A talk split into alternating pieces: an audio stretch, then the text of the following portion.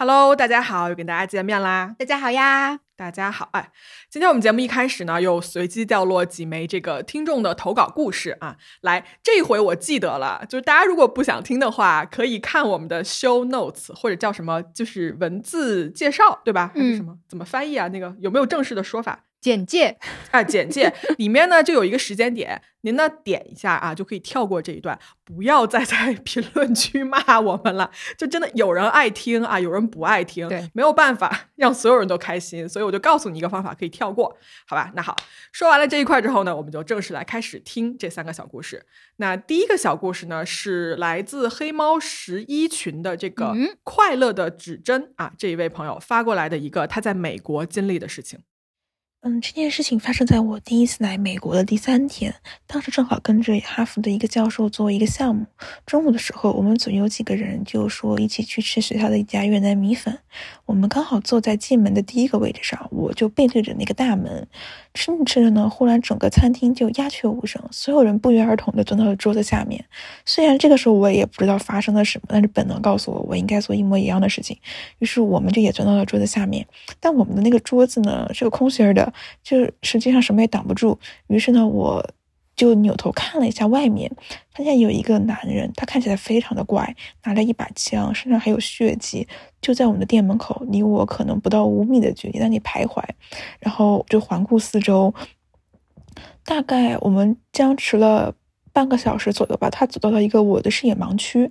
我们组里面有一个男生是个加拿大的，他非常的大胆，他就走到外面去看了这件事情，然后告诉我们回来告诉我们说，嗯，这个男的已经被警察给扑了。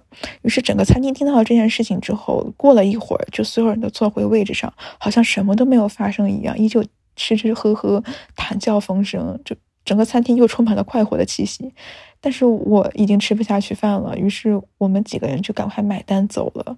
走到这个餐厅门口的时候呢，我们就发现门口全都是警察，可能有十辆左右的警车，还有两架直升机，感觉是个非常大的案子。于是下午的时候，我们就搜了搜，看看有没有相关的新闻，结果真的搜到了。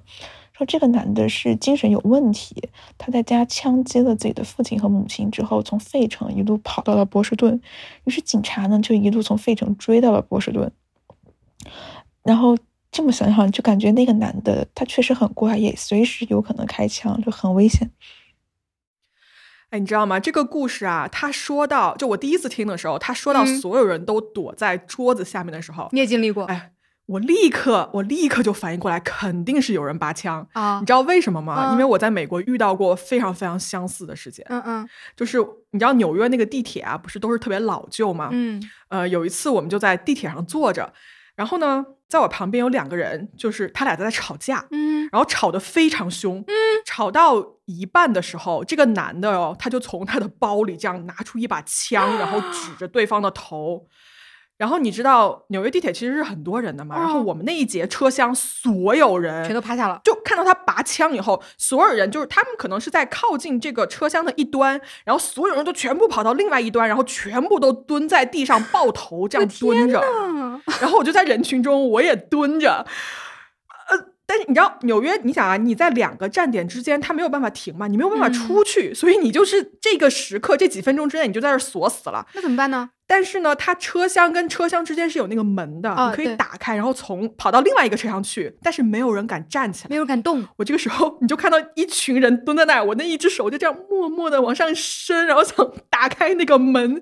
结果那门叫不知道打不开，好像是有问题还是怎么回事。但是很快就到站了，到站之后那个车门就打开了嘛，然后所有那个车厢的人就哇就这样往外冲，就逃命一样，真的是逃命往外冲。那是。然后外面等地铁的人也懵了，你知道吗？不知道什么事儿。后来我就冲出去了，我就跑了。跑了之后，我不知道后来发生了什么事情。我查新闻也没有查出来有任何的报道。可能这个男的就是吓唬他，但他真的他说拔枪就拔枪。美国这个枪支问题真的特别特别的严重。然后你不知道自己在哪一个时间就会成为一个枪击案的受害者。这个东西真的是我听这个故事，我特别能感同身受。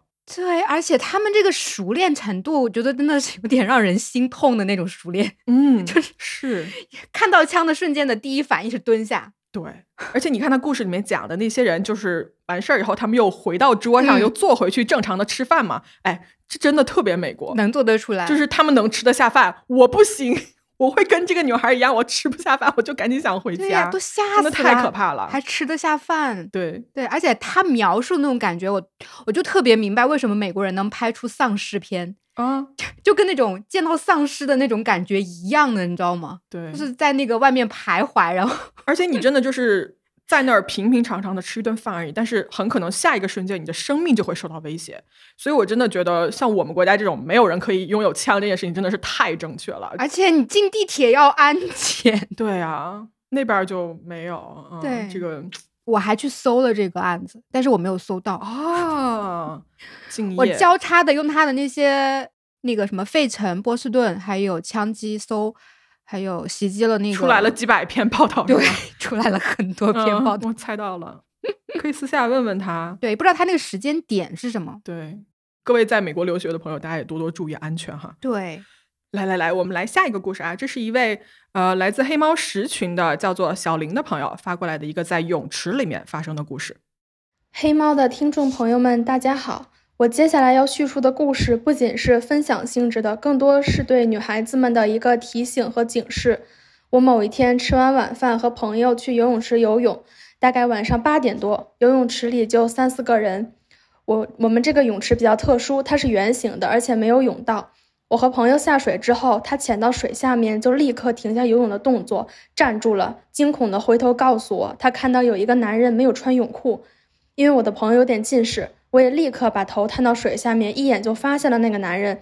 只不过他穿的是一条肉粉色的三角泳裤，几乎和肤色是一样的，反正和大家传统印象中男性黑色的齐膝泳裤相差甚远。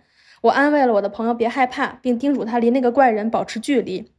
结果十分钟后，我和朋友在泳池的一端靠墙休息。他告诉我，他好像被那个怪人摸了一下腿。经常游泳的朋友们可能知道，虽然在泳池中偶尔被踹一下、推一下都是挺常见的，但他说他明显感觉是那个人故意在摸他，并且长达两三秒。我立刻汗毛都竖起来了，脑海中浮现出来之前看过变态男人的一些新闻。我说：“咱们赶紧走，今天不游了。”然后我们就准备朝着泳池梯子的方向游过去，结果我的头刚潜到水下，就看到那个变态男人直直地站在游泳池正中央，朝着我，双手在水下面，并且已经插进泳裤，准备扒下他的泳裤，露出生殖器吓唬我。我吓得立刻站了起来，拉着朋友就从游泳池旁边爬上去，想赶紧拿手机拍照取证。有这个意识，因为也是因为此前被性骚扰报警后，警察说我没有证据。那个变态男人发现我举起手机后，他很生气的要赶紧走过来，爬上来打我。幸好这个时候救生员路过，我赶紧拉着他说了这件事情，并且让他报了警。后来调取了监控，清楚的拍下了我所描述的每一件事实。但是苦于没有水下监控拍到那个男人确实把手伸进泳裤的镜头，警察告诉我无法判定是性骚扰。就算是那些我突然被吓到的镜头被拍下来了，也无法证明什么。最终还是店家比较给力，他停了这个人的会员卡，禁止他再进入这家店。我后来想想还是后怕，因为水下监控确实是个盲区，给了这些惯犯不被抓的勇气。所以在这里提醒广大女孩子们，在游泳池一定要离看起来奇怪的人远一点，因为摄像头确实拍不到水下面，被摸到了也无法将变态绳之于法。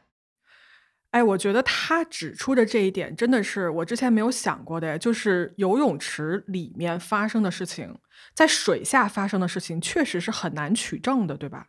对，因为他说的那个水下监控器很少会有吧，一般的游泳池都不会有呀。不会有啊，对啊，所以这个东西就很难证明，确实是这样子。对，而且你见过人穿过肉粉色的泳裤这件事儿吗？我是真没见过没有啊！你也不能说他穿这个颜色不对，对吧？但是，哎，我没见过人穿这个呀。没有没有没有，我觉得可能他是那一下的直觉就觉得这个人不太对劲，还是怎么回事儿？嗯，对我只看到那种有人穿那种肉色的瑜伽裤那种类型的，我倒没有看到那个 OK 的吧？那个还 OK。我不太知道，我不知道，就是黑猫的男性听众们，你们有肉粉色的泳裤这件事儿吗？我、嗯，不是啊，我们不是说你穿泳裤要有固定的颜色啊，我只是纯对这件事情好奇，就是到底有没有人买这个颜色而已。啊，也不是说你穿这个颜色就是变态，对吧？除非你做出了一些像刚才这个小姐姐说的这些事情，那肯定就是啊实锤了。但是，哎呀，确实我不知道这种情况该怎么办。哎，就是你看他报了警，但是最后也没有办法有证据来证明他做了这件事情，因为他就是一个水下的盲区。对，就完全没有证据。嗯。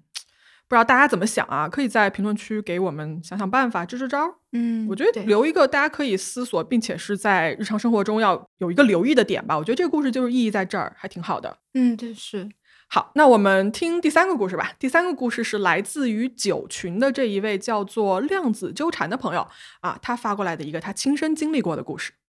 Hello，咪仔草莓，今天我想说的是发生在我初二时我经历的一场现场犯罪。那天中午，我坐在咖啡店，这时前台坐着的一对男女突然激动起来，开始大声争吵，好像说了一些还钱、借钱的一些词。然后这时，那个高大的男的突然动手拉扯那个女生，随后女生开始反抗，结果导致这个男的瞬间暴怒，开始大声说脏话，然后殴打女生。在咖啡店前台的服务员开出来开始劝架，但是。没有起到实质性作用，男方不停殴打女生，女生则一直在挣脱和求救，但是男子每次都会把女生抓回来，不让她逃跑。这个时候，所有在场的人都是沉默的，只有几名服务员试图阻拦那名男子，但是依旧无人报警。我当时很害怕，但是我想我应该做些什么。这时，那个男子已经准备将女生强行带走了，男子威胁女生跟他上车。女女生不停求救，但是无人理会。这时我真的很担心，现场只有我一个人跟了出去。那个女生趁机求我拨打幺幺零。我看到男子把女生塞进车，然后车子准备发动了。我这时拨通了幺幺零，并追赶车子。我跟警察说这里有人强行绑架。这时那名男子看向了我，并骂了脏话。我又快速说明了车牌号和地址。这时女生正好跳下车，我赶紧让她跑进咖啡店，然后对着那名男子喊道：“我已经报警了，请你离开。”这时男子才走了。等你等警察来了，并找我询问情况时，我看见那个女生鼻子被我被打出血了，并不停跟我道谢。这时我才发现，现场只有我一个初二的学生阻止了这场犯罪。现在想想，真是感慨和后怕。哦，我想给这个女孩点一百万个赞。嗯，她真的好勇敢哦，初二的女孩。对我遇到这样的事情，我都不确定我有没有勇气去做这个事情。但我有点担心她的安全。是是是是，一个小女孩在这种情况下，万一万一这男的开了车直接压过来呢？啊，就很多极端的情况都会出现。对你没办法预料的。哎，草莓，你在街上看到这种，比如说一男一女之间这种极端的这种情况，你会怎么处理啊？我没遇到过，OK，但是我其实有遇到过疑似的那种，嗯，就是比如说在远处看到有两个人在那边，可能是厮打，或者是说，呃，女生在大声的吼啊，或者是怎么，类似于这样子的，我其实不太敢靠近，嗯嗯，我。会远远的大概看一下，觉得可能没什么事情了，我就。走了，遇到过这样子的，OK，嗯，那你遇到过吗？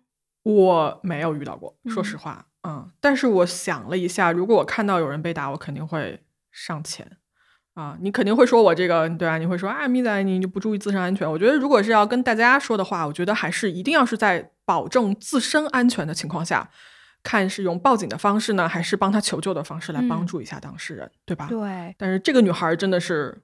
非常非常勇敢，我觉得她是的，是的，是的。行，那我们三个故事呢，就给大家播到这儿啊。各位有什么想跟我们一起讨论的呢？也可以在评论区告诉我们。嗯，是的。那好，听完这些听众的投稿之后呢，我们就来正式开始今天的真实罪案故事。啊，这一集呢，我们讲的是在美国一家 Lululemon 店啊专卖店发生的事情。这个案子啊，在网上被人称作 Lululemon Murder 啊，露露柠檬谋杀案，对吧？就是它这个名字呢，确实是在网络和媒体报道中是广泛的被人使用的，就大家都这么叫啊，成了一个习惯叫法。所以黑猫作为一个真实的罪案博客，肯定不会回避这一点。嗯，而且各位听到最后啊，可以发现，就这个案子发生之后，Lululemon 这家公司呢。作为一家企业，其实是给了受害人非常多的关怀的啊，也为这个破案尽了一份自己的力。嗯，但是我们说真实罪案啊，注重的是案件事实本身。那么在讲述的过程中间，任何品牌的名字我们会尽量的避开。所以呢，在最开始的时候也特意说一下，我们只是在讲述一个已经存在的事实的案件这样子。对，而且我也其实蛮理解美国媒体他在给这个案件取这个名字的时候是怎么想的。嗯。因为我在搜这个案子的时候，其实也发现了一系列的这种类似的，比如说什么，也是它发生在美国的，什么星巴克谋杀案啦，什么沃尔玛枪击案啦，嗯。什么七幺幺便利店的枪杀案之类的，就是做新闻嘛，五个 W 啊，时间、地点、人物，为什么就之类的，就是它的这个地点本身其实是在这个案件中，它是确实是有特殊性的，逃不开的。有特殊性，有记忆点嘛，所以媒体就会这么用，对吧？嗯，对。好，那我们正式开始吧。大家好，我是咪仔，我是草莓，这里是黑猫侦探社，一个讲述真实罪案的播客。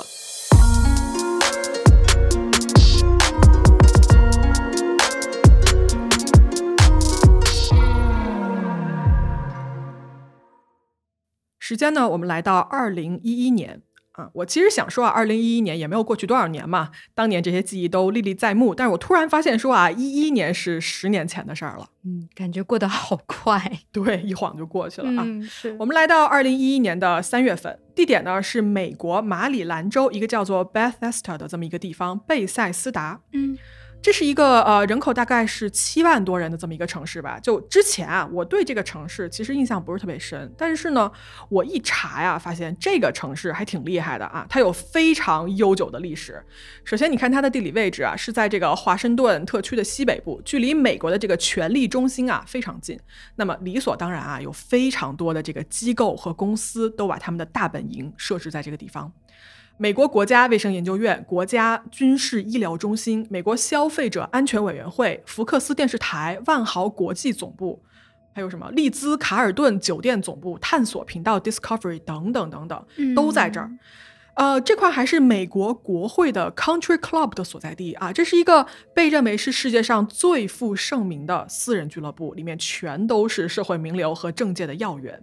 当地呢还有各种各样的贵族的私立学校啊，包括它的这个公立学校里面啊，有一家美国联邦出资运营的 USU，这是一个什么地方呢？它是一个专门为美国的陆军、海军、空军等等的输送医疗队的这么一个大学。并且呢，有很多国家的这个大使的官邸啊，全都设置在这个城市里面啊，真的是很厉害的这么一个城市了。有机会的话呢，我也想去看一看。有点像那个三里屯加通州这么一个感觉。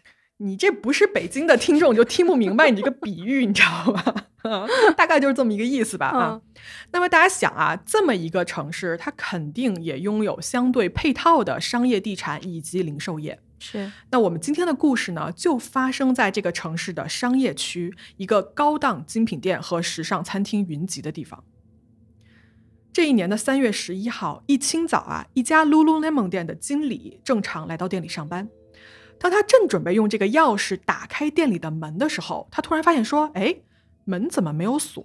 嗯，这个时候呢，经理就皱了一下眉头嘛，说明昨天晚上啊，夜班收班的两个工作人员呢，就犯了一个错误，店门不锁，你想是有可能会导致很严重的后果的嘛。嗯对，但是呢，这个经理这会儿他也没说什么啊，他就一手拿着这个早上刚买的咖啡，另外一只手呢就推开了店门，心里想说啊，一会儿上班了，一定要好好说一说昨天这两个店员。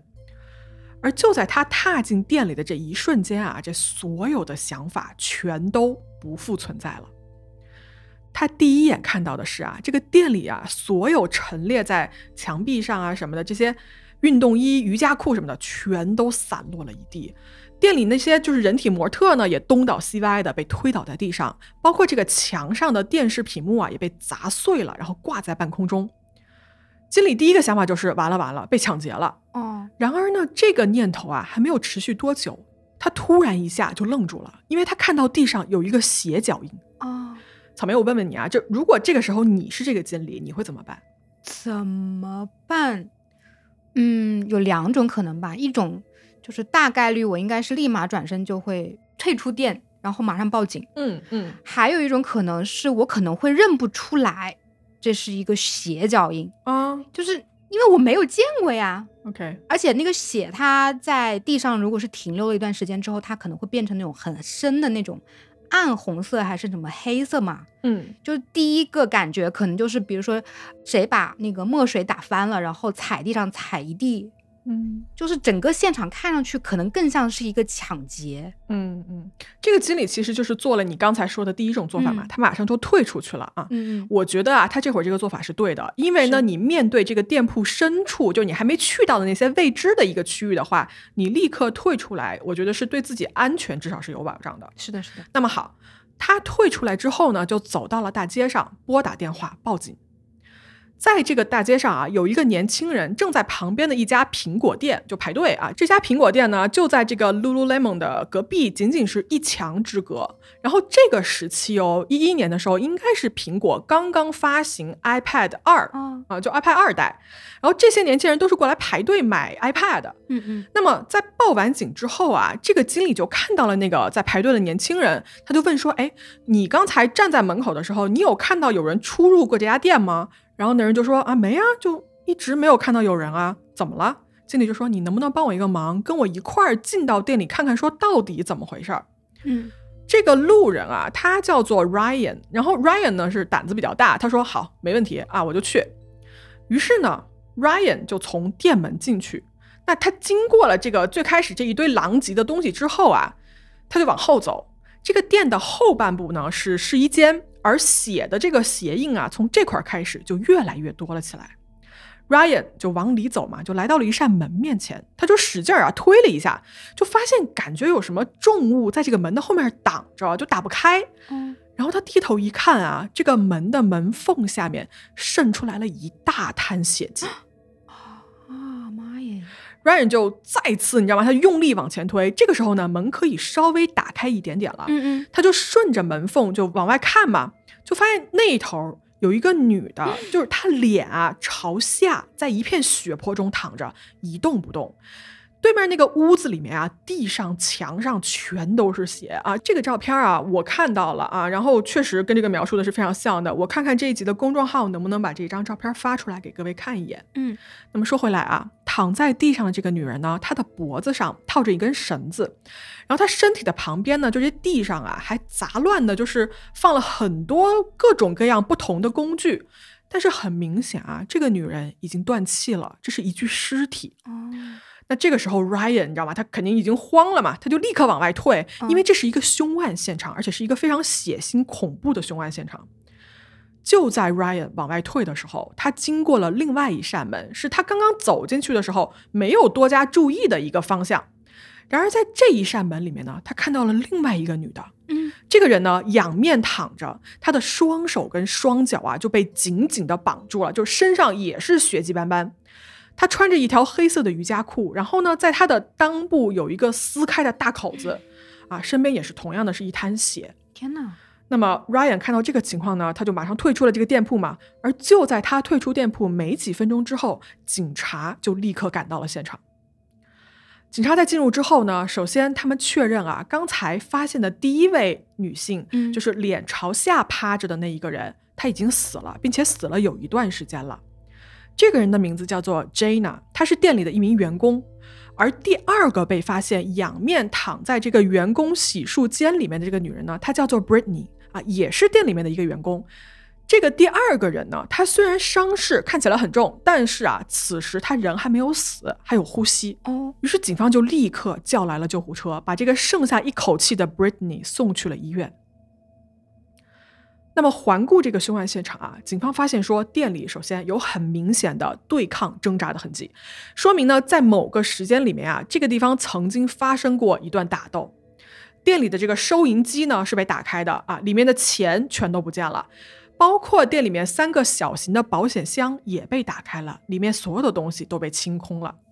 这么看的话，那个凶手的目的应该是为了抢钱呢。嗯，那人是怎么死的呢？好，你听我往下说啊。嗯首先呢，警方是把死去的 Jana 的尸体送到了法医那边去检查，看看说能不能发现有什么线索。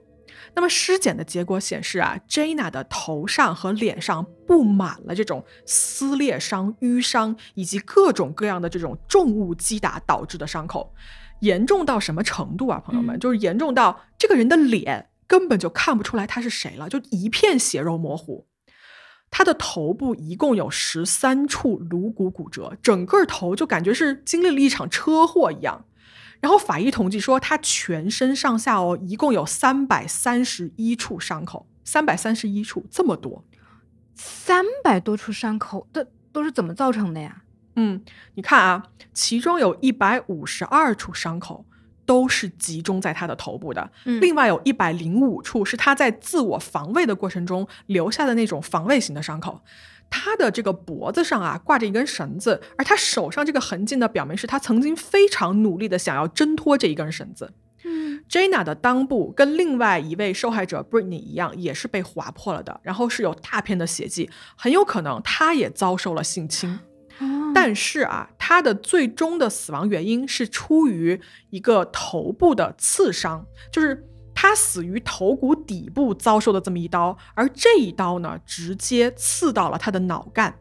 大家知道啊，脑干这个部位对吧，连接大脑跟脊髓，负责调节什么呼吸啊、心跳等等这种嗯人体至关重要的功能。那么在脑干被刺中的情况下呢，这个人确实是不可能再活下来了。嗯是 Jana 受的这些伤啊，我不得不说，凶手的这个行凶手段呢，的确是穷凶极恶。而且在我们讲了这么多宗罪案的情况下啊，很多抢劫案哦，如果是你抢钱的话，凶手其实是越早脱身越好，对吧？嗯但是像今天这种，你留下来，你刺人家三百三十一下，而且大部分都是头部，哎，我总感觉啊，第一，凶手没有这个必要。第二呢，对一个人的头部的攻击啊，总感觉是在报仇。反正我讲到这儿，我是这么觉得的。嗯，是有这个感觉。我记得我看那个犯罪心理里面这不说过嘛，就是这种就是有点像过度的杀戮吧，就 overkill，有可能是凶手为了泄愤呐、或者是什么的原嗯因。对那另外那个遇害的姑娘呢，她是活下来了吗？对，那我们来看一下吧，这个幸存下来的 Britney 她的情况怎么样？嗯被送到医院的 Britney 呢，很快就苏醒过来了。她的全身啊，在腹部、胸部、腿部有多处撕裂伤，然后她的背上呢有很多插进去的玻璃的碎片，而她的额头和右手有一个很大的伤口，嗯就是她全身的伤痕啊，看起来也是那种自我防卫造成的。嗯而这个时候苏醒过来的 Britney 呢，整个人啊就处于一种极度震惊跟害怕的一个状态啊，她几乎连话都说不出来，那肯定是非常非常可以理解的嘛。嗯，对，好，说到这儿呢，虽然我们已经知道了两位受害者的情况是非常惨烈的，但是啊，我在此处还是想跟各位来说一说这两位受害者 Jana 跟 Britney 他们到底是什么样的人，怎么就来到了这一家店工作，并且在三月十号晚上遭遇了一件这么不幸的事情。嗯 Jana Murray 出生于一九八零年的十一月二十二号。他出生在美国的 Kansas 州一个叫做 Wichita 的城市。他家呢有几个兄弟姐妹。Jana 啊是一个非常聪明好学的人。他呢先是在西班牙马德里的这个圣路易斯大学学习了两年，然后呢从这个华盛顿特区的乔治华盛顿大学获得了学士学位。在案发的那一年啊，Jana 即将完成约翰霍普金斯大学的传播学硕士学位跟工商管理硕士学位。哇，厉害，对，而他在这个 Lululemon 的职位啊，其实是当地的一个销售团队的负责人。嗯，Jenna 呢，他本人啊，对 Lululemon 的这个商业模式和他的理念是非常感兴趣的。而他这个硕士学位呢，正好也需要一个关于企业内部危机应对方案的这么一个议题吧。嗯所以在这一家专卖店的工作啊，可以让他拥有一些啊、实地的一线的经历。是 Jana 的目标很清晰啊，她想在自己的硕士毕业之后，就去到这个品牌位于加拿大温哥华的总部工作。那么 Jenna 呢，是一个在事业上有非常明确的目标，并且愿意为之做出努力的这么一个人。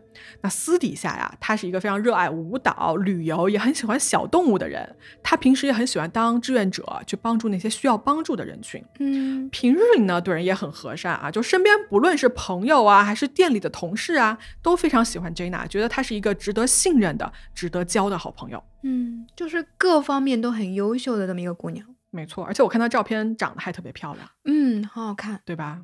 而当晚呢，在店里值班的另外一位同事 Britney Norwood，她呢是另外一家店里面转岗转过来的。嗯 Britney 啊是一个非常有幽默感的啊，性格外向的这么一个人。当年是二十八岁，她很擅长啊跟周边的人打成一片。Britney 在来到这块工作之前呢，曾经是当地的一家洲际酒店负责 VIP 客户的这么一个经理，还是什么职位啊？嗯而 Britney 她自己的梦想呢，是做一个健身的教练，开一个属于自己的健身房。那么，为了实现自己的梦想，Britney 就辞掉了酒店的工作，他不惜去降薪，来到了 Lululemon，为了就是能一步一步的走进健身运动这个领域啊，就离自己的目标越来越近。嗯，也是那种对自己的未来非常有规划，然后知道自己想要什么的人。没错。那么就在三月十号这天，当天是一个礼拜五。一般呢，店里是有三名员工上班的，但是那一天啊，另外一个员工就请了病假，完了呢，临时也找不到人代班，所以店里呢就只剩下 Jana 跟 Brittany 两个人。他们俩这个轮班呢是从下午三点开始的，而周五的晚上啊，一般会有一个客人的高峰期。嗯虽然呢人手不够，但是呢，因为 Jana 跟 Britney 两个人都是能力比较强的人嘛，所以一晚上就也没有出什么岔子哈，就一切都是有条不紊的在进行。而这天晚上啊，在某一个时间点的时候，隔壁仅仅一墙之隔的苹果店，因为当时 iPad 二刚发售嘛，对，就店里也是非常的忙。当天晚上收工之后啊，那个苹果店呢，就是有几个员工留下来打理现场。嗯在当天晚上十点多的时候，苹果店的经理呢，正在这个收银台就整理单据啊、什么记录之类的，突然就听到旁边传来几声奇怪的那种闷响，就感觉是某种击打声，而这个声音啊，一直持续了还不短的时间，它这个击打的频率跟声音都越来越大。于是苹果店的经理呢就找来了保安，两个人就想找一下，说，哎，这个声音从哪儿传过来的？哎，过了没多久啊，他们就意识到说是隔壁那个瑜伽用品店传过来的。嗯嗯，苹果店这个经理啊，当时还把耳朵贴在墙上听了一下，他隐隐约约啊听到隔壁有什么东西被拖动的声音。而就在这会儿呢，突然听到一个女的在尖叫，听起来是在就是在争吵还是什么的。于是呢，这两个人就立刻啊就跑上楼找了苹果店里面另外一个高级经理，说：“哎，你听听这是怎么回事儿啊？我感觉就是隔壁有人在尖叫。”于是呢，这三个人又屏气凝神的听了一下，发现说这个声音还在持续，他们就讨论说要不要报警啊？哎，结果在这会儿就听到旁边有一个女性的声音啊，就大喊说：“Oh God, help me, please help me。”啊，这句话说完没多久，一切就恢复了平静，就这个吵闹声就全都没了。嗯那这边苹果店的三个员工就商量啊，就说：“哎，你说旁边是不是有那种特别 drama 的事情发生了，对吧？是不是他们在吵架呀，还是怎么着？嗯听起来说严重也严重，好像说不严重也不是很严重。而且你想，这会儿也没声儿了，我们是不是要不就干好我们自己手上的活儿，然后就下班回家了吧？所以他们就决定说没有报警啊，没有报警就算了。而时间到了第二天，Jana 的尸体和奄奄一息的 Britney 在店里被人发现。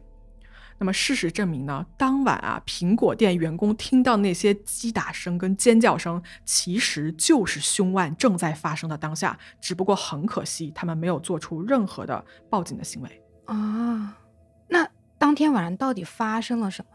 来，我们回到这个查案的现场啊，警察呢来到医院，这个时候啊，Britney 啊，她虽然伤势不轻，但是呢，她人已经醒了。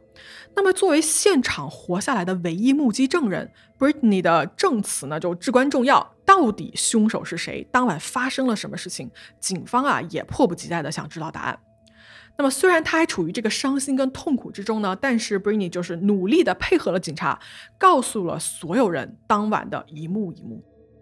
Britney 说，事情是这样子的，在当天晚上大概九点四十五分的时候，Jana 作为负责人关了店，并且呢锁好了门。那么他们两个人之间呢告别了之后呢，就分别回家嘛。嗯而就在 Britney 走到这个地铁站的时候，他突然发现说：“哎，我钱包忘拿了啊，可能是落在了店里面。”但是由于 Britney 她没有这个店里面的钥匙嘛，所以他就给 Jana 打电话。Jana 在电话里说：“啊，行，我知道了，正好我也忘了拿我那个笔记本电脑，要不咱俩就一块儿回去，就去拿一趟。嗯 ”Britney 就说：“好啊，那一会儿我们一会儿见。”于是呢，两个人在大概晚上十点多的时候又回到了店里，重新打开了店门，解除了报警装置，然后进到这个店里呢，寻找各自的钱包和笔记本电脑。然而，就在这两个人在店里找东西的时候啊，他们没有意识到，这个时候店门是打开的，而这个时候呢，有两个人进到了店里。这两个男的呀，他们从头到脚都穿着黑色的衣服和裤子，手上戴着手套，脸上呢还戴着那个滑雪的面罩。我不知道草莓，你知不知道是一什么东西？就是很长的一截，然后只露出眼睛的一个东西。啊，是就是保暖的那种是吗？对对对，就有点像那种脸基尼一样。对，就会把你脸部特征完全就嗯嗯，挡掉。明白明白。嗯，好，那你看啊，这些人穿成这样子，一看就是有备而来的。这两个人啊，就不知道什么时候溜到了店里，而他趁这个 Jana 跟 Bernie 不注意呢，其中一个人啊，用一个金属的什么东西，就是砸向了背对着他的 Jana 的后脑勺，啊，而另外一个人啊，就抓住了 Bernie，用手上的刀子指着他说：“如果你胆敢发出一点点声音，我就要了你的命。” Britney 这个时候非常紧张，因为他很怕这个男的真的会动手，所以呢，他就立刻闭了嘴啊，也不敢求救。而另外一个男的呢，把 Jana 带到了店的后面那个走廊尽头那个房间里面嘛，嗯而抓住了 Britney 的这个人，则是把他拖到了员工的洗漱间里面。Britney 她不知道被抓走的 Jana 发生了什么事情，因为当她被抓到这个屋子里面去的时候，这个男的呢就把他穿的这个瑜伽裤的裆部就给划开了。嗯他先是用旁边是一块石头还是什么硬物之类的东西啊，就先砸了他的头，然后就强奸了 Britney。天呐，整个过程中啊，Bernie 在就跟警察说这一段的时候是泣不成声的啊，毕竟对于当事人来说，回忆这一段啊实在是太让人难过了。是那么在强奸完了之后呢，这个男的又把 Bernie 抓了起来，强迫他打开店里的收银机和保险箱。Bernie 就照做了，而他做这一切的时候呢，他可以隐约的听到走廊的另一端 Jana 传过来的尖叫声，而他的声音是越来越小，频率越来越低的，直到最后完全消失。Bernie 说啊，在那之后，他自己的记忆也很模糊。至于是他在哪个关头晕了过去，他是不记得的。而等他再次睁开眼呢，那就是医护人员的脸了。所以，以上啊是当晚发生的强奸、抢劫、杀人事情的全过程。我的天，这个贼也太猖狂了吧！嗯，不过像这种就是比如说几个人开的这种店啊，晚上如果关门的时候，确实是最危险的时候，因为那个时候钱都在店里面嘛。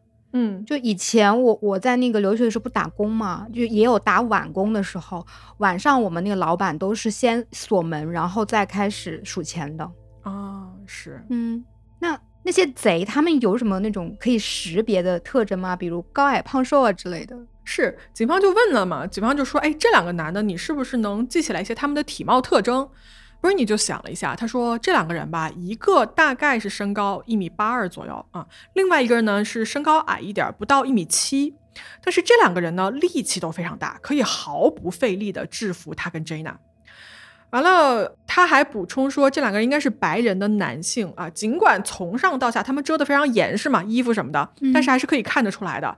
而且因为 Britney 她是一位黑人女性，所以她在整个的事情过程中间，这两个白人男的还骂了一些非常种族主义的脏话，你知道吧？啊嗯，然后关于其他的细节啊，Britney 就说：“哎，我是真的想不起来了。”警察说：“好，那我们大概知道了。”那么在得到了 Britney 这个重要的目击证人的证词之后呢，警方开始对这个商店周围的监控录像开始查验。虽然啊，案发的店里面是没有监控的，但是呢，旁边的苹果店啊，在后门是有一个摄像头的，这个摄像头可以拍到员工停车场的一些情况。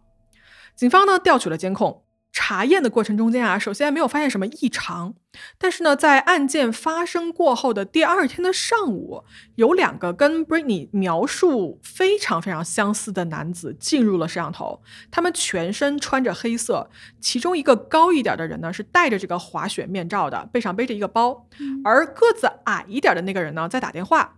他们是从这个瑜伽用品商店的方向走过来的，然后就一直消失在了监控画面里面。警方呢试图把这个画面放大啊，想看看清楚说这两个人的面容特征，但是啊，由于这个摄像头的这个像素实在是太糊了，就根本看不清楚。关于我们今天这个案子呢，有一个《华盛顿邮报》的记者啊写了一本书，叫做《The Yoga Store Murder》。这本书我差不多翻了一下，作者啊在写这本书的时候提到了当时警方调查的时候得到的另外一个线索。嗯，什么线索？这个线索是这样子的，在当天晚上啊，曾经有人看到过 Jana 的车停在一个非常奇怪的地方。嗯，Jenna 的车按理说啊，应该是停在员工的那个停车场的，对吧？是对，但是呢，在距离这个瑜伽店三个街区之外的一个停车场，Jenna 的车被人看到了。是这样子的，当天晚上呢，有一个巡逻的警察，他回忆说啊，他记得当天晚上大概午夜过了十二点多的时候，他巡逻经过了这个停车场，然后呢，看到了 Jenna 的这一辆车大灯开着，有人坐在驾驶座上面。十二点，嗯，那不是案发之后吗？对，车上坐的是谁呀、对呀、嗯，不过这个时候呢，巡警啊，当天晚上他肯定不知道嘛，嗯他觉得应该就是一个普通的一辆车，然后是这个车辆的司机在休息什么的，所以他就没有多管。但是呢，在大约可能快两个小时之后，这个巡逻的警察再一次经过停车场的时候，发现这辆车还在，然后这个车灯还是亮着的，不过驾驶座上的人不见了。嗯警察就觉得有点奇怪，所以他是因为这件事情对这辆车的印象特别深刻的。嗯嗯，但是在当下哦，他没有上前去查看什么，因为你想，他最多觉得是不是这个司机忘了关大灯之类的，毕竟他当时根本就不知道三个街区之外发生了这种杀人抢劫事件嘛。嗯然后又过了一个多小时，当这个警察啊再次回来的时候呢，就发现这一辆车的车灯熄灭了，而里面的人呢也走掉了。这一条线索啊，其实是非常关键的。警方认为呢，有可能啊，当时坐在那个驾驶座上的人就是当晚杀害 Jana 的凶手。是那这个人是谁呢？他为什么要把车开到距离三个街区之外的停车场停着呢？而且他在车里坐着一动不动，是在做什么呢？嗯等人吗？然后你想，最后他也没有开这辆车离开，只是这个人离开了这辆车。那他是怎么走的？去了哪里？所以这个案子的细节到这儿呢，就越来越扑朔迷离了。对好，我们说回来啊，这个案子发生之后，在当地是掀起了这个轩然大波的，因为这是一个治安非常好的高档的这个商业区嘛，出现这个样子的暴力杀人事件是所有人就是想都不敢想的。嗯当地的女性呢就开始非常担心自己的安全，出门都会随身携带一些防狼喷雾啊什么的，因为她们害怕自己成为下一个目标。对这样的恶性事件，想象一下，就北京国贸或者上海外滩发生这种事情，嗯，会下不得地。对。而 Lululemon 这家公司呢，对在自家店里发生的这一宗惨案呢也非常关注啊。公司发出了十二万五千美金的悬赏，征集任何可以帮助警方的有效线索，希望呢可以早日把凶手捉拿归案。而警方啊，也在案发后不久立刻召开了新闻发布会，把 Britney 描述的那两个男人的这个体貌特征向公众发布了一下，并且呢，寻求公众的帮助，就说如果你们能认出这两个人，或者你们认识这样子的人，请尽快跟警方联系。那么在消息传出去之后呢，有非常多的民众给警方打来电话提供线索，但是呢，很可惜，大多数的线索啊都被证实是说没有任何价值的。而有一个人的名字呢，在这好几条线索里面就反复出现，嗯引起了警方的注意。就是有人告诉警察啊，说你们注意一下，调查一个叫做 Keith 的人。Kiss，Keith 这个人是谁呢？他是附近一个大家都知道的流浪汉。他这个人啊，以脾气暴躁啊、爱酗酒、爱找人麻烦出名。他在流落街头之前，应该是一个职业的拳击手，但是呢，他也没干过什么好事儿啊，就什么袭击啊、抢劫的这种案底的啊，所以大家都知道说这个人不太好惹。Keith 他每天哦都会去固定的一家餐厅弄点吃的，但是呢，在案发的当天，这个人没有出现，哎，是不是有点奇怪？嗯于是警方啊就去跟这个餐厅的老板呢就确认了这一部分的信息。老板说，嗯，没错，确实是这样子，而且当天的那个白天啊，还看到 Keith 在这个瑜伽用品店附近出现过。那好，警方呢就立刻开始寻找 Keith 这个流浪汉。嗯结果呢，居然在附近的一家医院里面找到了他。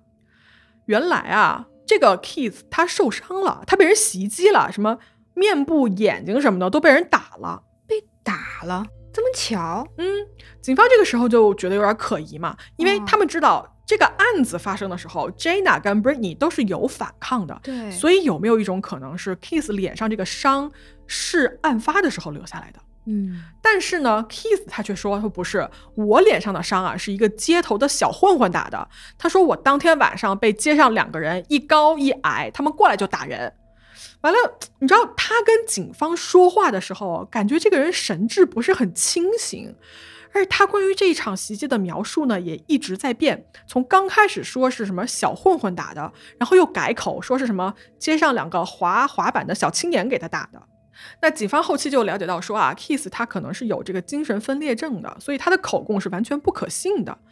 于是警方就把他身上就那个沾满了血点的衣服，你知道吗？就送去化验。看看有没有 Jana 跟 Bernie 的血迹。嗯如果他真的是凶手的话，那这两个女孩的血肯定是会在他衣服上被找到的嘛。是，但是 DNA 结果出来之后呢，发现说 Keith 身上的血迹全都属于他自己一个人，没有找到任何属于 Jana 跟 Brinny 的血液样本 DNA。那么很有可能 Keith 说的还真就是真话，他脸上的伤呢，还真是在同一天在街头被人打的，而他本人跟这一场瑜伽店的袭击案一点关系都没有。由于没有足够的物证可以把 Keith 本人跟这个案子联系在一起，警方呢暂时将他排除了嫌疑，转而去调查别的可能的线索。嗯，哎，那前面那个监控拍到的两个黑衣人呢？嗯，那两个监控里面出现的黑衣人啊，最后被证实说啊，真的就是两个路过的路人，啊，就跟这个案子也没有关系，所以这块线索也断了。哦，那接下来怎么办呢？其实啊，在这个凶案发生的第二天，警方去问 Britney 这个证词的时候，另外一队警方啊，他们来到了这个案发现场去做进一步的这个现场的调查。那么在现场呢，有一个警探啊，他在研究这些血液痕迹以及这些血的这个鞋印的时候呢，发现了一件很奇怪的事情。什么事？根据 Britney 给警方提供的这个目击者的口供来说，袭击的是两个人，对吧？嗯，对，但是这个血的这个鞋印啊，却只有一个人的，而且啊，这个男人的脚印呢，只出现在店铺的靠里面的部分，而这家店的入口跟出口，包括店外面大马路的这个部分，没有任何的血的这个脚印能被看到。啊，这究竟是为什么呢？难道说这个凶手还一直藏在店里没有跑吗？啊，于是啊，警方他们就进一步仔细的查验，发现说啊，首先这个男人的脚印呢是一双四十四码的运动鞋。嗯，警方在现场找到了一个被打翻在地的柜子，他们把这个小柜子啊就恢复原样之后，发现说柜子下面有一个抽屉，而这个抽屉里面装的就是那一双四十四码的男士运动鞋。这个鞋跟现场留下的这个血淋淋的脚印完全吻合。警察拿着这个鞋啊，就问这家店的店长说：“你能认出这双鞋吗？”店长看了一眼，就马上确认说：“我认识，这双鞋是店里给这个客户啊，就是他有男客户嘛，他们试穿衣服的时候是会有一双鞋给他们用来搭配的，嗯，嗯的所以这双鞋是店里的鞋。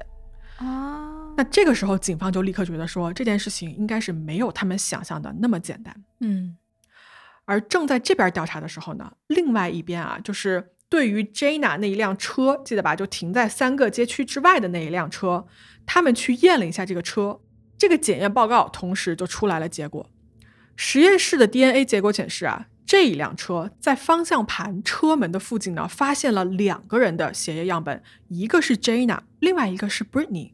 而车辆后座上啊，发现了一个帽子，这个帽子的内侧呢有 Brittany 的血迹，并且呢，这个血迹的位置是符合 Britney 这个额头的伤口的位置的。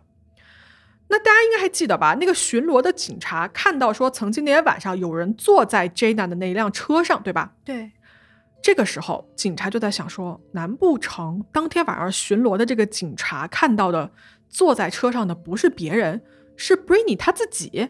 哈，这好，在三月十七号的时候呢，警方再次找来了 Britney，希望啊他配合调查，提供一些指纹啊什么之类的这种生物样本，来帮助这个案件的侦破。然后 Britney 呢就同意了。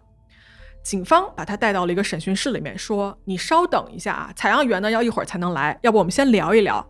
”Britney 就说好。于是呢，就是他就跟这个警察又一次把当晚的故事就复述了一遍。然后他说的过程中间呢，就哽咽了好几次，有时候还会边说啊边哭。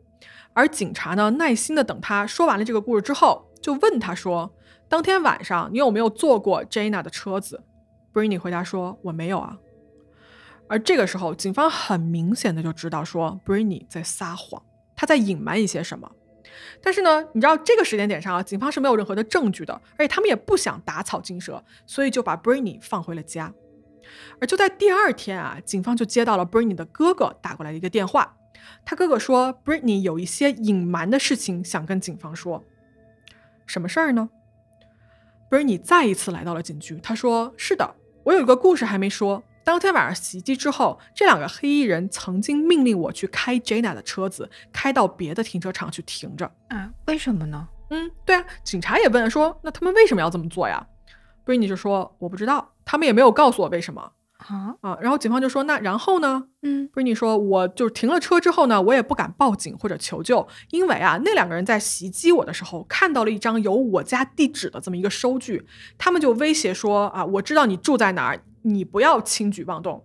所以就因为这个原因啊，Britney 把这个车停好了之后呢，就又按照了这两个黑衣人的指示回到了店里面。所以整个事情就是这个样子的。嗯，说实话啊，这一段我觉得真的就很有问题了。”首先，为什么 Britney 你一个人在车里的情况下，你不开车马上跑掉呢？而是你乖乖的停好车，然后还自己走路步行回到这个凶案现场？这根本就不符合一个人的求生的逻辑嘛，对吧？对呀，而且那个停车场是不是在三个街区那么远？嗯，那起码是不是要过两个路口？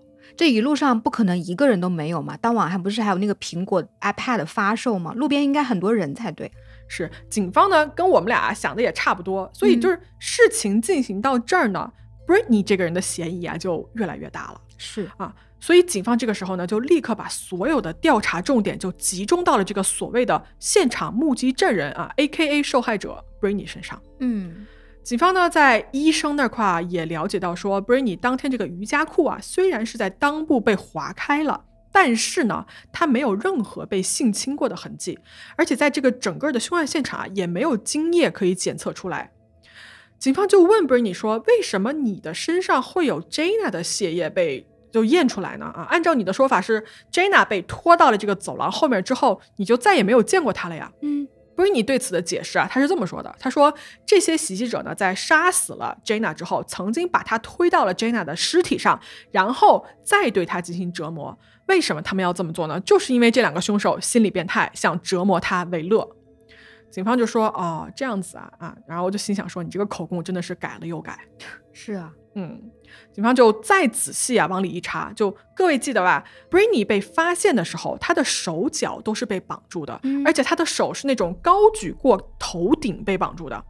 但大家想一下啊，就是如果你们把手举高举过头顶的时候，哪怕这个时候你的双手被绑住，你还是可以把手放下来，对吧？放在胸前的。对，那为什么 Britney 你的姿势要一直保持高举过头顶呢？难道你在做一场戏吗？哦，那 Britney 身上那些伤呢？难道也是他自己伤的自己啊？嗯，你看啊，警方就发现说，Britney 身上的所有伤口，首先它看着很严重，但是哦，它其实都是皮外伤。这个伤口的深度跟切面啊就很统一，并且呢，哪怕是这个背部的伤啊，都是 Britney 自己的手可以够得着的位置。然后警方还仔细分析了绑住 Britney 手脚的那些塑料的那个扎带，你知道吗？嗯，分析之后发现说，这个扎带上有牙齿的咬痕，而咬痕鉴别出来之后，发现说这是 Britney 自己的牙齿咬的。哦，而所有这一切的一切综合起来判断，警方很快就确定说，Britney 才是那个真正杀害 Jana 的凶手。所以一切都是他自导自演的。对，那他为什么这么做呢？是这个结论虽然是得出来了，那么警方肯定要面临一个更大的问题，就是他的杀人动机究竟是什么，对吧？他为什么要这么做呢？是，来，我们再往回倒一下，关于 Britney 这个人啊，还有一些不被人所知的事情。根据 Britney 的哥哥 Chris 对警方的回忆说，Britney 这个人啊，其实不像是表面看上去的那个样子。其实呢，他有一段很不愿意让人知道的历史。是这样子的，他在上大学的时候啊，当时是在 SPU 攻读这个社会学和心理学的学位，在学校呢，当时表现啊、成绩什么的都还挺不错的。但是在2004年的时候，Britney 是突然被学校退学了，这是为什么呢？嗯，原来啊，Britney 被身边的多个朋友指控他偷东西，而且你知道吗？就这些偷东西的指控都是有实锤的，就是你不可能抵赖的。所以事实确实是这样子，就是这个人他是有一个偷东西的这么一个恶习的，而在被大学要求退学之后呢，他的这个恶习没有因此而好起来，还会经常在他身边的那种什么姐妹啊、朋友的那种钱包里面偷几百美金那种啊，就时不时还会发生。当然啦，被退学这件事情 b r i n y 一开始是没有告诉他家人的，他对家人是撒谎说自己已经顺利毕业了，并且呢找到了一家高级酒店的工作。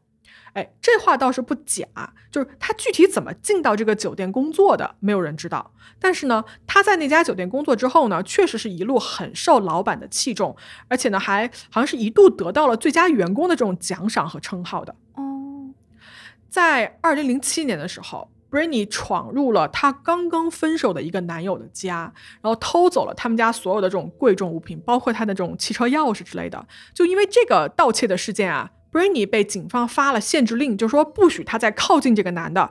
而警方其实按理说应该是要逮捕他的，但是不知道什么原因，这个逮捕啊是一直没有执行的。而在这之后呢 b r i n y 就去了 Lululemon 这个品牌的店里面工作。在开始了新的工作之后呢 b r i n y 这个偷盗的毛病啊并没有好起来，反而啊越来越恶劣。他呢，先是私下用店里的这个折扣券，你知道吧？应该是变相的套现还是干什么？嗯。随后呢，又有一名同事说 b r i n y 从这个店里的保险箱里面偷钱。其实公司呢，应该是对这个事情可能是知道的，而且是要处理的。啊。但是呢 b r i n y 他死不承认，你知道吗？就是打死不认这件事情，而且你又没有实锤的情况下。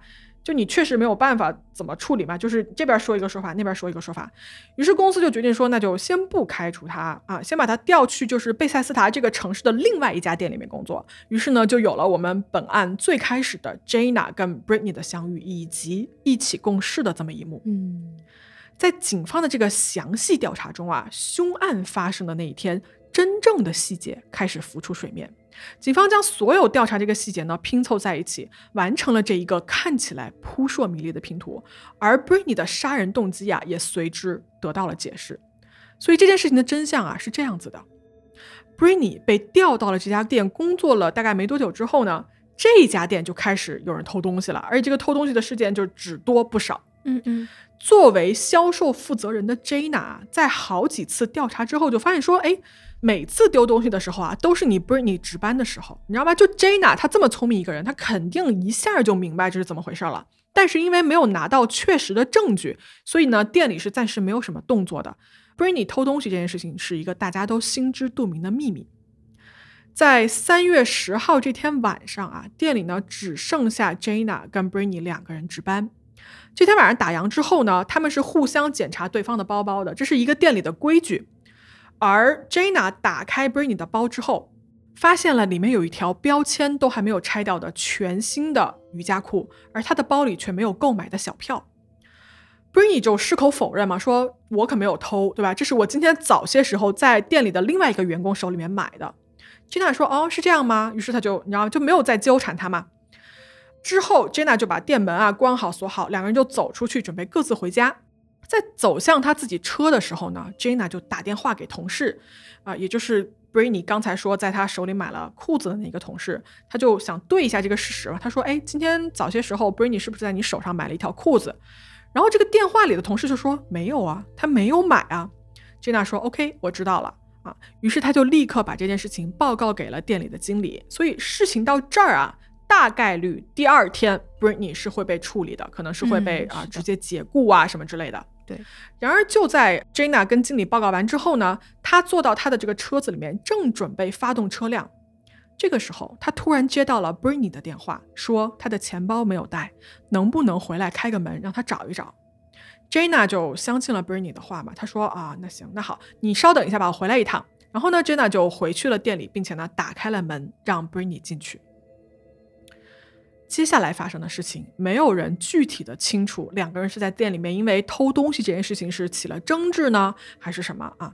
但是这个时候时间点大概是晚上的十点多，他们的这个吵架或者是这种尖叫的声音呢，是被隔壁的这个苹果店的员工隔着墙是听到了的。嗯，就是他们当时听到那些稀稀嗦嗦的声音。嗯，是。而随后就是你知道隔壁听到那种闷声啊，什么击打声啊之类的，嗯，应该就是。Britney 在袭击 Jana 的时候发出的声音了。Brainy 对这个 Jana 的袭击啊，可以说是一场毫不犹豫的残酷的屠杀。三百三十一处伤口啊！大家试想一下，你打一个东西打三百多下，这是要花很多时间的。而且 Brainy 在现场他使用的凶器多达八种，其中包括什么锤子、扳手、美工刀、石头等等等等。而且我们之前也提到了，最致命的那一击，也就是那一刀刺中了 Jana 后脑的这个脑干部位，然后 Jana 当场死亡。杀了人之后的 Britney 呢？他知道啊，刚才 Jenna 的车因为是临时回来停车的嘛，所以他把车停在了店门外面一个不让停车的地方啊。那你想啊，如果你车停在这儿，很快会有警察过来查违章的。所以呢，为了不引人注意，他这个时候出来把 Jenna 的车移到了三个街区之外的停车场。当时坐在驾驶室的 Britney 浑身是血，而这个时候，也就是巡警看到有人坐在驾驶室里面的时候啊，所以他就是这样血淋淋的坐在车里面坐了一个多小时，应该是的。就你不知道他坐在那个里面的时候，他想了一些什么。但是啊，根据后面发生的事情，其实不难推测出啊，Britney 这个时候他应该是在想接下来他应该怎么办啊。然后过了不知道多久呢，Britney 再一次回到了这个杀人的现场，而这一次他有一个计划，他要把这个现场呢布置成一场抢劫杀人案的现场，而他要扮演其中的一个受害者。他先是把店里所有这种陈列的这种衣服啊什么的，包括这种架子全都打翻嘛，衣服裤子全都弄到地上，平板电视啊砸，然后这个人体模特推。做出了一副就是这个地方曾经有过一场激烈打斗的样子，嗯，然后呢，他拿了店里的那一双男士运动鞋，穿上去踩了一下 Jana 尸体附近的血，然后在收银台跟保险箱就留下了所谓凶手抢劫的足迹。随后呢，他又穿上了自己的鞋，留下了同样的痕迹。因为在他这个编好的故事里面啊，这个收银台和保险箱是他带着凶手去打开的，你记得吧？嗯嗯，是，所以他这个鞋印要符合他的故事。那么在做好了这些血的鞋印之后呢，Britney 把那个男士的这双鞋呢就拿到水槽里面去洗了一下，随后就放在了其中一个倒在地上的这个柜子的抽屉里面。现场布置的差不多了，接下来呢就是他自己了。Britney 他忍痛用各种工具割伤了自己，然后呢把自己的瑜伽裤割开，假装自己被性侵，然后自己绑住了自己的手跟脚，躺在了员工洗漱间的地板上。等待第二天天亮，有人发现这个残酷血腥的凶案现场。嗯，真的好狠呢，对别人对自己都能下得去手。是。那么这个真相啊被发现之后呢，所有人都非常的愤怒，特别啊是这个 Britney 的家人跟朋友，你知道为什么？因为 Britney 在被救下来之后呢，她得到了身边所有人的安慰跟爱护，就是。他们非常心疼这个女孩，觉得她遭遇了自己一生，你知道最大的一个创伤，所以大家对她都是关怀备至的，觉得说我们要好好的保护她。但是这一群人啊，他们最后没有想到说，他们心疼的、爱护的，最后居然是一个一手演了这出杀人戏码的凶手本人，就所有人都被他骗了，被骗了，对。这个案子呢，你要说它的破获过程啊，其实是非常快的。在案发的大概一周后，应该是三月十八号这一天，Britney 因为一级谋杀罪被警方逮捕，而这一天呢，也正好是 Jana 的葬礼。Jana 的亲朋好友，Lululemon 公司的很多员工，包括这家公司的创始人和 CEO，都来到了葬礼的现场，送别 Jana 最后一程。Brini 被捕之后呢，Jenna 的家人啊是拒绝检方提出的这个什么所谓认罪协议这么一说的，就是他们不能接受说 Britney 如果你认罪，你就可以不用上法庭，不用接受审判，对吧？而且你可能坐个十五年的牢，你就可以假释出来了。所以这个案子的庭审是在二零一一年的十月二十四号正式开始的。在审判的这个当庭啊，检方就出示了超过大概两百多件的证据，并且呢传唤了二十五名证人。在法庭上啊，检方还原了整个案件的经过啊，包括什么 Britney 的杀人动机啊，以及他在杀人后试图伪造现场啊、隐瞒真相的种种行为。而 Britney 这边的律师啊，确实呢，你想他在如此多的证据啊跟这个证人的指控下，他不承认是不可能的，而且他们也没有打算不承认。Britney 这边的律师的打法是说，人确实是 Britney 杀的，但是我们不是一级谋杀，也就是说我们不是蓄意谋杀。Jana 是 Britney 在失手的情况下意外杀掉的，就说他们当晚呢确实是大吵了一架，并且呢动了手，而 Jana 这个时候呢就袭击了 Britney。Britney 在自我防卫的情况下失手杀死了 Jana，所以 Briny 应该被判二级谋杀，而不是一级谋杀。那检方听了这个说法肯定是不同意嘛，他们就指出说，这个 Britney 啊，他的狡猾跟撒谎的能力啊是无人能敌的，就他更应该在监狱里面度过余生，而不是坐几年牢就出来。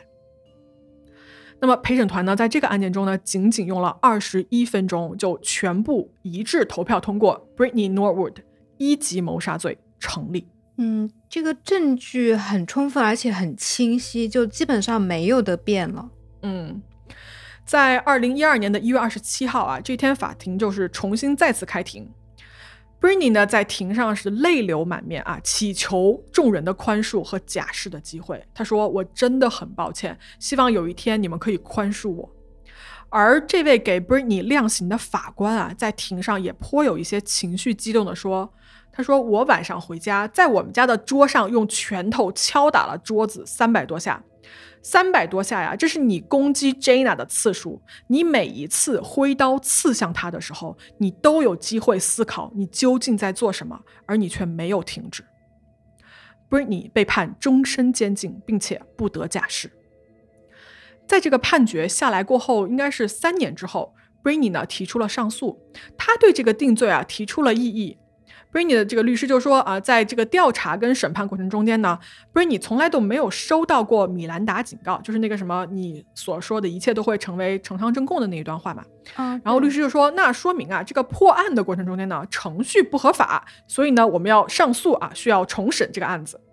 而马里兰州的这个法庭啊，是驳回了 Britney 的上诉要求的。他们认为啊，Britney 一级谋杀罪的证据是充足的，并且是无可辩驳的，所以呢，之前的判决依然生效。